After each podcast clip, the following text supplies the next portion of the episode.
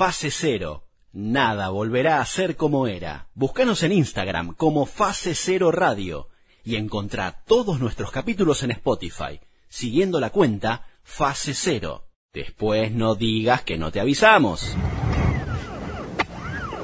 Entrevista con Samantha Alonso, ella es activista gorda, ella es comunicadora feminista, eh, impulsó la ley de talles, eh, coordina género y diversidad también, eh, así que nos vamos a meter en diálogo con ella para que nos cuente eh, en qué situación se encuentra ella, eh, cuál es la situación actual de la ley de talles y muchas cositas más que nos gustaría aprender.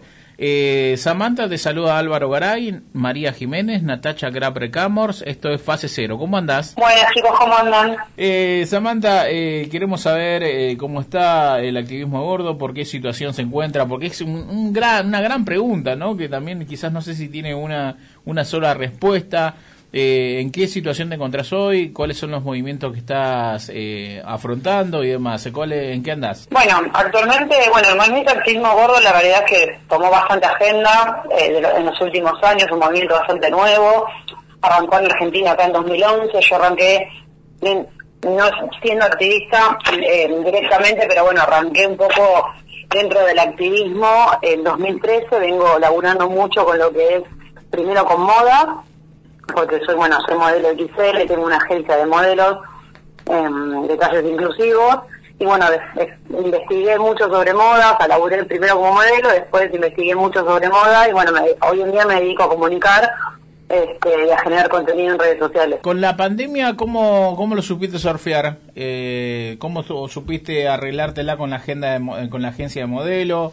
Eh, con todo ese movimiento que entiendo que una Samantha Alonso eh, completamente activa, ¿cómo, cómo te pegó? Y la, la pandemia nos cambió la vida a todos, por supuesto, incluso las rutinas de nuestros trabajos, por suerte nos adaptamos bien, bueno, con lo que fue la academia fue llevarlo a un ámbito online, ya para fin de año pudimos flexibilizar un poco por suerte, y bueno, con respecto a, mi trabajo principal, que es con mi marca de ropa, la realidad es que para los emprendedores fue como eh, no solo readaptarse, sino también un crecimiento eh, bastante piola. A la mayoría de los emprendimientos le pasó porque esta lógica consumista y de shopping este, no estaba preparada para la pandemia ni de casualidad y quizás eh, los emprendimientos más chiquitos sí estamos más acostumbrados a, tener a sufrir un montón de, cambios abruptos que no tienen que ver con la pandemia sino que tienen que ver con emprender en este país y, todas las, las vueltas que hay. Y quizás dentro de ese caos se nos hizo mucho más fácil sostener eh, nuestro laburo que quizás las grandes empresas no yo lo veo mucho con respecto a lo que es la moda este, y las marcas de ropa. Así que en ese sentido, si bien obviamente hubo un montón de cosas, fue muy estresante, que no se sabía nada, en mi caso fue bastante satisfactorio. Eh, Samantha, cuando hablas que fueron generando cambios, obviamente militar, estar activo, eh, estar moviéndose constantemente, eh, eh, eso llega a lograr grandes cambios y acabo de escuchar que también sucede con lo tuyo y pero no, no puedo evitar preguntarte también eh, a la hora de vender, de- del consumo, ¿ha cambiado el perfil eh, quizás de, de aquellos que consumen, que quizás eh, no, sol- no solamente son los que compran y revenden, o sino que también son la gente que dice, bueno, pará, vamos a interesarnos en este sentido, vamos a ver cómo me va el negocio? Eh, la realidad es que generalmente las marcas que emprenden, no digo que todo sea así, pero por lo menos las marcas que, que hacen trajes inclusivos, hay una, una cuestión política de fondo, ética, eh, que tiene que ver con esa cuestión de, bueno, de cómo hacemos para generar una moda mucho más justa y soberana, ¿no? Eh, y no solamente tiene que ver con, no sé, producir eh, trajes inclusivos para que todas las personas puedan poder- puedan vestirse, se sientan cómodos y puedan de alguna forma eh, seguir forjando su, su identidad, sino que tiene que ver cómo hacemos que la moda sea justa en todo su proceso, no solo en el de consumo, que ahí entraría en juego esa cuestión de los trajes, sino en quién hace nuestras prendas, ¿no? O sea, eh, que- quienes trabajan atrás de una marca. Nosotros, cuando nos llegan una prenda a nuestra casa, generalmente no sabemos mucho. Eh, generalmente los, mercados de, de emprendedores es todo mucho más justo, generalmente es, entre familias, o entre amigues, o entre socios. eh, no sé, quién es la costurera que te cose, en qué condiciones laborales estás. hay un montón de cosas que son mucho más claras no que por ahí, no sé, una calza comprada en Nike, por ejemplo. ¿Qué vino primero? Eh, digamos, eh, tu inquietud por la moda, tu sensación, supongo, de injusticia para quienes no ocupamos o no existimos en un cuerpo no hegemónico, tus ganas de comunicar esa injusticia y transformarla, tenés como un registro de cuándo, de, digamos, qué, qué fue yo leí en una entrevista que dijiste como tu salida del closet, ¿no? Como asumirte gorda como forma política también. ¿Qué, qué vino primero de todo esa, es, eso que estaba dentro y que tenía que salir en vos? Yo creo que fue un proceso, o sea, hubo como un momento clave entre 2015 y 2016 que dije, bueno, nada, gorda es mi identidad política, pero llegar a reconocerme como gorda de forma política fue un proceso muy grande, un proceso que tiene que ver con mi propia historia siendo gorda este, una gorda que entrenaba, una gorda que competía y una gorda que la sociedad no podía creer que gane torneos de, natación, una gorda que ama los deportes pero no se podía poner ni la malla que quería ni la calza que quería porque no había, eh, no había, salvo que me las mande a hacer y las mallas ni siquiera podía mandarme a hacer, es la, es la que existiera en ese momento de casualidad, porque obviamente vengo de una clase en media baja, eh, o sea, no había esa opción de, bueno, lo compro afuera o alguien me trae, ni, de casualidad, entonces me parece que esa justicia yo siempre la vi, la, y la, porque también la viví en carne propia, eh, y lo, veía lo que pasaba alrededor. Eh, y bueno, siempre estuvo ahí como esta necesidad de, de, comunicar, siempre creo que me considero como que siempre fui una buena comunicadora de las injusticias, quizás cuando era adolescente, no respecto a la ropa y demás, pero siempre había como esta cuestión de, de, de, por lo menos decir lo que no me parecía o decir lo que me parecía injusto.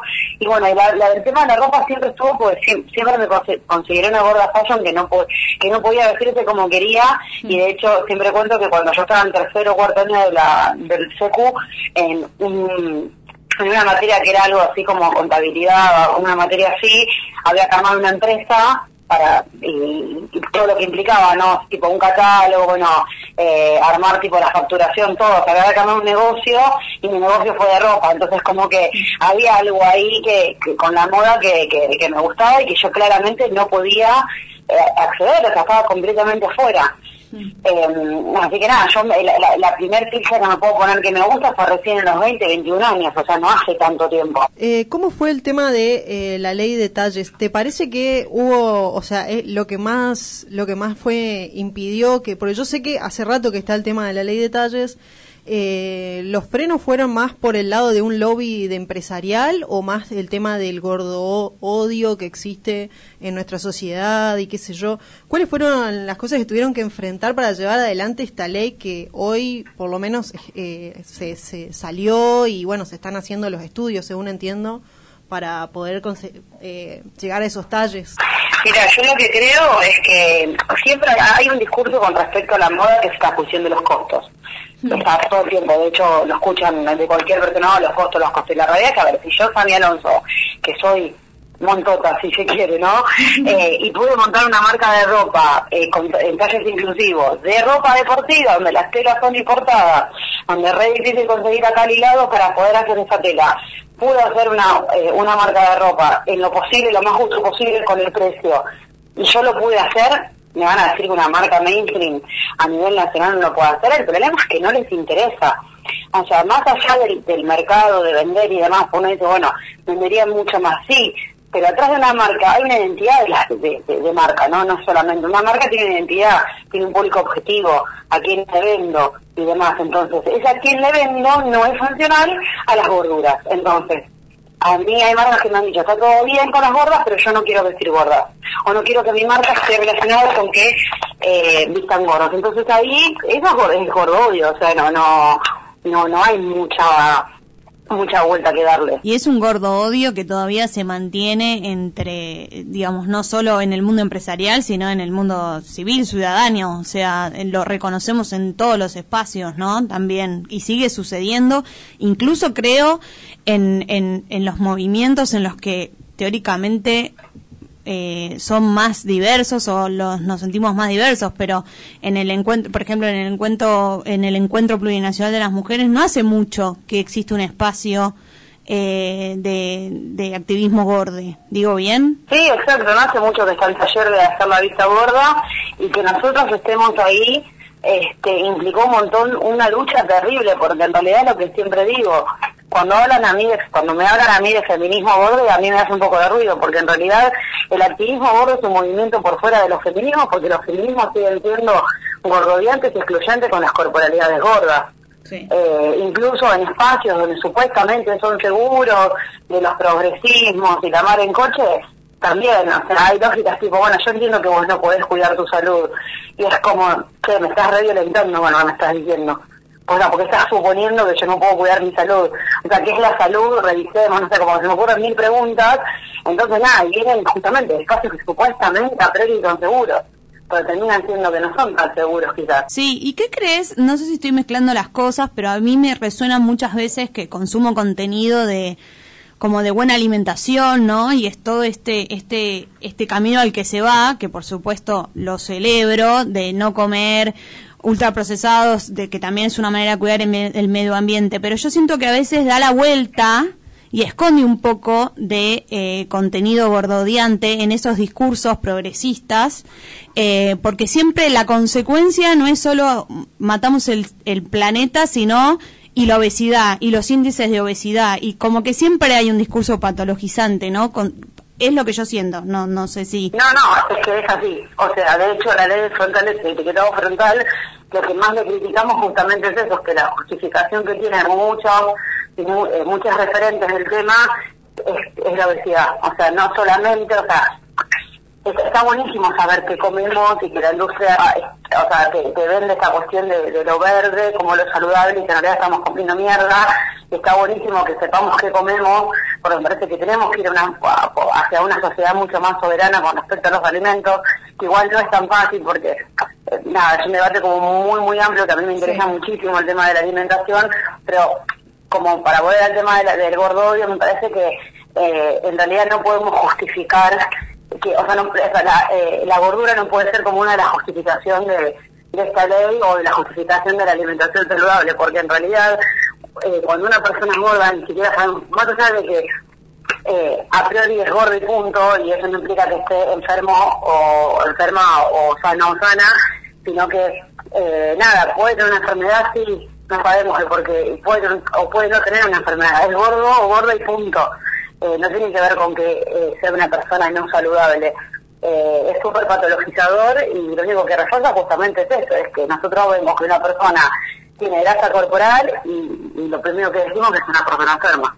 Y la mandamos a, ver eso. ¿Nos querés contar de tu libro de poemas, de El amor en los tiempos de rollos, de rollos, digo bien en plural? Bueno, Amor en tiempos de rollos es mi primer libro, es un libro de poemas donde transito toda mi historia siendo gorda eh, como siempre digo, me, caracterizo por ser una gorda romántica. Y bueno, son poemas que escribí a lo largo, no sé, a partir de, no sé, de mi adolescencia hasta este año, con eh, haciendo un quiebre emocional que tuve muy fuerte a principios de este año con, con un ex vínculo, donde me replanteé absolutamente toda mi forma de vincularme y de alguna forma este libro fue decir, bueno, ¿qué pasa con las gorduras y el amor? ¿Por qué no hablamos de amor? ¿Y por qué tenemos que hablar de amor? ¿Y por qué es necesario que haya una gorda hablando de amor? Más allá que hoy sea, soy yo, esa gorda, ¿por qué no hablamos de lo que nos pasa, no? ¿Y por qué no hablamos de la exclusión que tenemos también en el mercado del deseo, en el mercado de los cuerpos y en el mercado del sentir? O sea, de alguna forma nos privatizaron estas estas ganas de querer estar con otro o con otros, este, y de alguna forma no, nos sacaron esa posibilidad de poder elegir. Entonces nada, como que este libro muestra un poco todo mi, transitar, que fue en algunos momentos piola, en otros no tanto, pero eh, de, por, sí, para una hora hablar de, amor es un acto político, me parece que la, idea fue esa, de hecho el pasado domingo 22 de agosto fue la presentación, estuvo buenísima, este, invité a algunas colegas activistas a leer los poemas, hablamos un poco de nuestras vivencias y me parece que tiene que ver con eso, es empezar a poner en palabras lo que nos pasa, porque somos identidades que estamos totalmente eh, marginalizadas desde, que existimos. Entonces, nada, que poner en palabras también es empezar a hablar de derechos, ¿no? Porque todo lo que no, que no existe y lo que no existe no tiene derechos, bueno, un poco reivindicar eso y decir, no, che, acá estamos las gordas, ¿no? Como acá existimos. Sí, y como una obviedad de, de que las gordas y los gordes y los gordos eh, también sienten, también tienen novios, también tienen novies, o sea, es- parece obvio, pero a veces no. No, y no solo eso, sino que podemos elegir, no es una cuestión de, como me ha pasado a mí, le ha pasado a otras pibas que, no, bueno, voy a estar con él porque es el que me dio bola. Este, de hecho, hay, hay, hay un poema que yo hablo de que el, el poema cierra diciendo lo que pasa es que no te bancas que una, una gorda te diga que no, ¿no?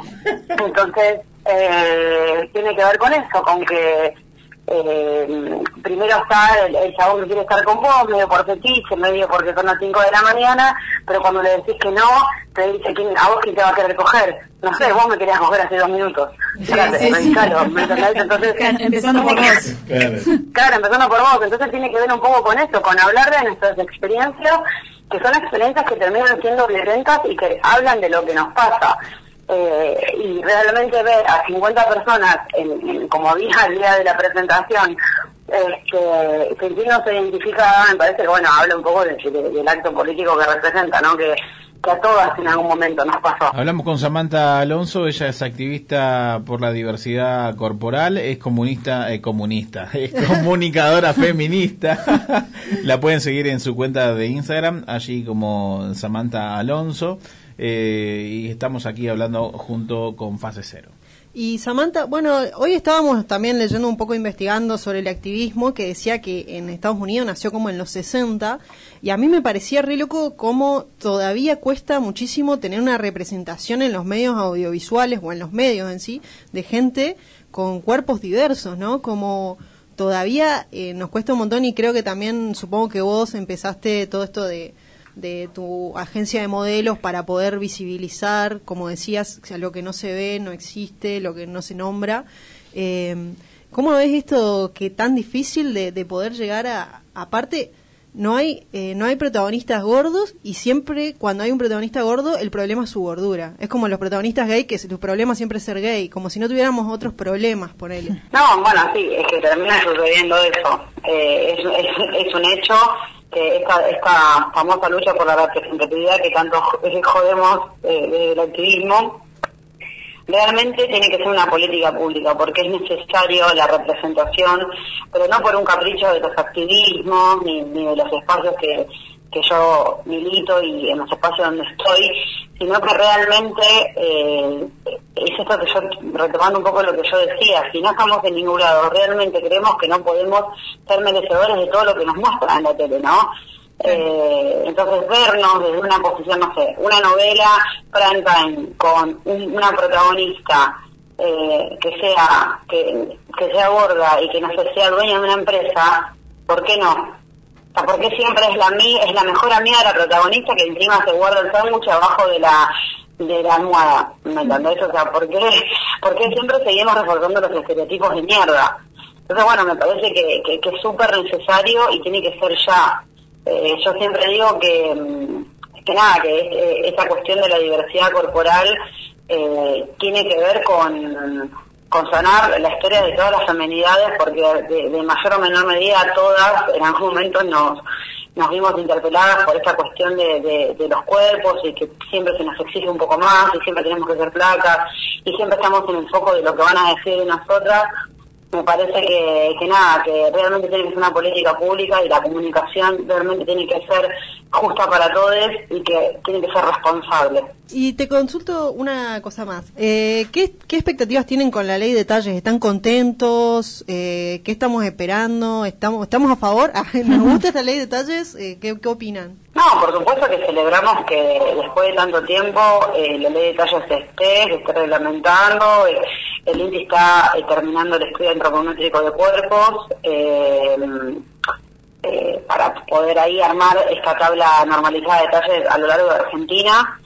Me parece que está buenísimo que entendamos eh, el porqué ¿no? de este estudio antropométrico, que no solamente es bueno, la ley de talles, ¿qué es lo que nos dice? O sea, estamos teniendo un escáner que nos va a decir cuánto miden el varón promedio de la mujer eh, el varón y la mujer promedio en Argentina y vamos a tener una tabla de talles basada en cuerpos argentinos. Ustedes dicen que obvio, lógico, está bien, pero hoy en día usamos cuerpos europeos. O sea, como dice Lu Porto, que es una compañera de militancia, estamos yendo también a, camino a la descolonización de los cuerpos, ¿no? Reconocernos, ¿no? En una soberanía corporal argentina es maravilloso, a mí me parece maravilloso. Más allá que yo puedo hacer críticas sobre ley de gracias, por supuesto, no se debatió todavía el tema de la curva de tallos, o sea, van a tener que usar la tabla normalizada con INTI, pero no se le va a exigir una curva. Bueno, vamos a luchar por la curva también, pero ahora ir hacia una, una estructura corporal mucho más argentina, soberana, descolonizada, descolonizada y ahí a partir de ahí poder hacer una tabla de talles acorde a los cuerpos me parece que ya es un montón a lo que teníamos. El talle único ya es ilegal, ya no se va a poder hacer. Entonces me parece que son cosas para celebrar, no hay que hacer a veces tan anarco como digo yo, me parece que sí hay que celebrar, pero sin perder el foco, ¿no? Siempre hay que dar una vuelta eh, y nada, acá lo que luchamos justamente es para una moda mucho más soberana para los productores, para quienes quienes hacen la ficha que tenemos y también para los consumidores. Eh, Samantha, si bien te escuché y hace unos minutos, minutos decías en una línea que es verdad que a los productores no le interesa, va, hablo ¿no? de, de, aquellas primeras líneas, eh, no les interesa producir eh, nada de lo que no pueden ellos creer que pueden vender y fin y bla bla bla. Eh, ¿Vos pudiste alguna vez eh, preguntarle cara a cara, quizás no, no te digo a un, a, una, a un representante o al, dueño de una firma de indumentarias de primera línea, eh, ¿le pudiste preguntar? ¿Qué te respondieron? No, nunca, a ver, yo he hablado con, con gente, si se quiere, getona, entre comillas, de la moda, y hay como, siempre es como, siempre es lo mismo, los costos, lo que la identidad de la marca. O sea, cuando yo hablo del, público del público objetivo y del promedio, no sé, por ejemplo, no voy a nombrar ninguna marca, ¿no? Pero no sé, hay marcas que te dicen, bueno, yo apunto a la mujer casada, universitaria, que tiene entre 30 y 35 años, ¿no? Y, comunico a través de, de, como de esa imagen. Dentro de esa imagen las gordas no están, no nos interesan. Claro. ¿Me explico? Sí. Entonces, no, no importa si es inclusivo o no, no les interesa, les interesa ser fiera a la gente que le compra. Sí, sí, y, mantener, como vos decías, es un tema de identidad también, un target, por decirlo de algún modo. Claro, tiene que ver con mantener un, un target y un estatus esta cuestión que, bueno, a mí me apasiona mucho como esta cuestión del, consumo de las marcas y de la pertenencia, esa cuestión de que en su momento los guachiturros usaban la, la, remera del cocodrilo, o se armó alto, alto bondi porque era como tipo, como un pibe así, vamos con la remera del cocodrilo, entonces le quisieron pagar para que la dejen de usar, ¿no? Porque, ¿Por qué? Porque esa, ese cocodrilo representaba a nivel simbólico un cierto estatus y una cierta pertenencia que no era, eh, o sea, funcional a estos pibes. Entonces, lo mismo pasa con las gordas. Las gordas no, pareciera que de repente no podemos ser gordas mujeres eh, universitarias de 30 a 35 años que están casadas. O sea, eh, eh, y tiene que ver con esto. Y, y aparte, no solo tiene que ver con la marca y la identidad, sino tiene que ver con el feedback también de la clientela, es decir, ay, ¿cómo va a estar una gorda acá? Sí, sí. O sea, y no es una cuestión de es real esto que pasa, como tipo, a mí, a mí nunca específicamente eso que me pasó a mi marca, porque mi marca siempre hubo gorda desde el momento uno, o sea, va a llamar más la atención si hay una piba flaca, si hay una piba gorda, una marca que han, por ahí que son emprendedoras que han, tipo, se han jugado, tipo, por una piba eh, como plus size, es como que llamó la atención. En algunos para bien, en otros tipos te empiezan a correr con, está re la ilusión, pero, y ustedes saben que después del pero siempre estuvo mal no, pero está bueno que fomentes la, la, eh, la, no sé, la obesidad. Y es como, tipo, te estoy mostrando cómo le quedaría una piba esta pollera que ahora la hacemos, no sé, en dos talles más. No estamos hablando de enfermedad, no estamos hablando de nada, estamos hablando de humanidad, básicamente, humanidad humano. Entonces, bueno, hay una cuestión de eso que, que en, mi, a ver, en mi opinión, Sammy Alonso, yo creo que el, el, discurso hegemónico de la salud con respecto a la patologización de los cuerpos y con respecto a la, la obesidad como una enfermedad pesa tanto, tiene tanto peso eh, simbólico y político que puede más que la inclusión. Entonces es como, por eso creo que de todas las identidades, o por lo menos, no digo todas, pero de, de muchas disidencias que quizás ya tienen otro espacio más piola, las gorduras todavía estamos como medio excluidas por esa cuestión de eh, la obesidad igual a enfermedad. Mi opinión, ¿eh? Claro, además no es, no, eh, qué sé yo, me, me parece que también hay que darle una importancia al tema de la, de la ropa, de la moda, porque yo tengo amigos, eh, yo viví mucho tiempo en Chaco y tengo muchos amigos de Chaco, y allá la ropa que conseguís para gente que es un poco más gorda, ni siquiera te digo re gordo, más gordo, es como ropa de, de, no sé, de señores, de señores o de señoras, o ropa que vos decís, esta ropa no le, no sé, es un trapo.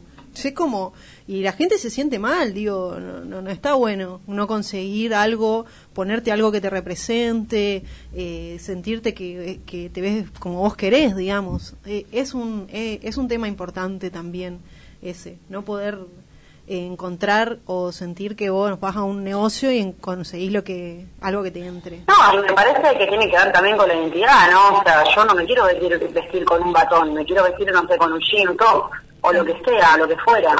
Entonces, ¿por qué tengo, o sea, qué, qué es el precio que estoy pagando por ser desobediente, por no ser flaco como me, dice el sistema? La, o sea, la respuesta política que hoy en día, bueno, si vos querés ser feliz y que te entre la ropa y ser exitoso, baja de peso, esa es la respuesta neoliberal que hay hoy en día. Entonces, bueno, el activismo gordo le voy a decir, no, pará, vos podés hacer un montón de cosas y no los cuerpos que tenés, sí, sos una disidencia, sí vas a sufrir violencia, vamos a, vamos a visibilizarla, la vamos a hablar, la vamos a poner, la vamos a hacer carne y vamos a decir que está pasando esto. Pero yo no tengo para que, hacer lo que vos me digas que tengo que hacer, o sea, no me tengo que aceptar que me patologice. Entonces me parece que nada, que dentro de, si empezamos a escarbar hay un montón de, de, instituciones y, de cosas que, que, nos vienen de alguna forma amoldando las corporalidades gordas, o sea, desde la moda, desde la comunicación, eh, de, bueno, ni hablar desde la salud, ¿no? Porque yo siempre digo, me parece que se olvidan que la salud es integral, que no solamente la salud física. Y Sami, te hago una pregunta, quizás si es muy personal, puedes no contestarla, por supuesto. Eh, quizás quienes seguimos alguna causa feminista, bueno, o quien lo que milite cada uno, eh, abrazamos o tenemos contradicciones, ¿no? Y te pasa alguna vez que si bien eh, te plantás como te plantás y sabes todo lo que sabes y sabes que la sociedad es injusta, no lo que sentís, te pasa que a veces igual prevalece una parte en la que decís, bueno, pero me gustaría despertarme y ser eh, un poco más lo que la sociedad espera y eh, ahorrarme sufrimientos. ¿Eso te pasa? Sí, obvio. De hecho me pasó toda la vida. Yo siempre dije que para un cumpleaños mío, cuando era chiquita, pedí despertarme y ser flaca. O sea, imagínense. Claro. Y, esto de cuestión, esta cuestión de, pedirlo, no es que lo pedí yo sola, sino que eh, hablando con un montón de colegas han pedido lo mismo. Entonces, bueno, eso habla un poco de, de lo que vivimos. Y, hoy en día también me pasa que a veces digo, la pucha, qué lindo día para ser hegemónica, ¿no? sí, no sé, cuando no entras un trabajo, cuando, mm, sí, lo que sea, cuando te tratan mal en la calle, o sea, hay momentos en los que uno sabe todo lo que está deconstruida, pero sin embargo duele. No, por supuesto, sí, por eso, qué lindo día para no ser yo y ser otra persona y que de alguna forma, yo creo que obviamente todas las mujeres en algún modo... Eh, a veces lamentablemente por el patriarcado, por esta sociedad en la que vivimos, terminando, terminamos valiendo más por nuestros cuerpos que por quien somos, porque de, alguna forma el mercado de los cuerpos funciona de esa forma, la especialización, exposición y demás. Este, la realidad es que eh, nosotros por tener el cuerpo que tenemos directamente no tenemos ningún tipo de valor. Entonces a veces uno dice, bueno, no sé, quisiera ser bailarina de Tinelli y cosas para que hablen de otra cosa que no es que, si estoy gordo se me voy a morir. Eh, y nada, es algo que lo repensás y está bien pensarlo porque me parece que transitar pensamientos de mierda en una sociedad que nos violenta está bien, no vamos a estar empoderadas levantando la bandera del activismo 24 por 7. Eh, hay veces que te sentís mal, hay veces que pensás que tal chabón no te va a dar pelota porque sos gorda y vas a una cita y te querés morir. Eh, y no sé, pasan un montón, nos pasan un montón de cosas. A mí como activista, teniendo toda la info y demás, también me pasa. Entonces, de hecho, mi libro habla un poco de eso también en el manifiesto, que, que, lo que nos es, es una sociedad violenta, estamos eh, empezando a transformar el mundo, no sé quién, lo, quién va a vivir esta sociedad mucho más justa que nosotros, quizás mi hija, Final de la entrevista con Samantha Alonso. Recordemos, ella es activista por la diversidad corporal y es comunicadora feminista, hablando de, eh, de todo un poco, ¿no? Es como la ley de detalles, Su libro. su libro, de... lo que es habitar un cuerpo gordo en una sociedad que todavía es gordoteante, así que, bueno. Pero yo no me puedo imaginar, digo, está bien, eh, eh, habitando un cuerpo gordo, pero lo que se tiene que entender, que yo creo que acá muchas mujeres van a, a, estar, eh, a, a sentirte tocadas, es que esto no nos vive solamente la gente que es gorda, es a vos desde chica te dicen, sos gorda, o ponele, no sé, de repente te enfermaste y estás más flaco porque te enfermaste y te dicen, ay, estás más flaca, qué linda, no sé qué. Sí, eh, la delgadez sigue siendo un valor por sobre todo lo demás. Es como una carta de presentación que realmente no presenta nada, porque vos no sabes qué está pasando atrás de esa persona, eh, delgada o gorda, eh, y sigue pasando. Eso es tremendo. Y yo por otro lado pregunto, Álvaro, ¿los hombres tienen talle único? De repente, o sea, ¿ustedes tienen talle único? Digo, no, no hay nada más cruel que un talle único. Vos entras, decís, ay, qué linda esa ropa, te la querés probar y te dicen, es talle único, o sea, ya sabes que no es para vos. Claro, sí, sí. Directamente. No hay nada más cruel que eso, como que todo el tiempo te sentís como apartado. Y no, no te estoy hablando de una persona que tenga demasiado sobrepeso, o sea, una persona que no sea, eh, no sé, eh, y no estamos hablando quizás de, sexo, no estamos hablando, sino hablamos que también al masculino le pasa. Sí, y, aunque y aunque sea obvio, y aunque sea una persona con mucho sobrepeso tampoco debería pasar. Además que es el sobrepeso, ¿no? Es como seguro, pero pero bueno, te quiero decir que para mí hay muchísimas mujeres que se van a sentir en esa porque, bueno, yo no sé cómo es el mundo de lo masculino, seguramente también, pero bueno. Pero más fingido. Más fingido, no sé, más aceptado de alguna manera, supongo. Fase cero. Nada volverá a ser como era. Búscanos en Instagram como Fase Cero Radio y encontrá todos nuestros capítulos en Spotify, siguiendo la cuenta Fase Cero. Después no digas que no te avisamos.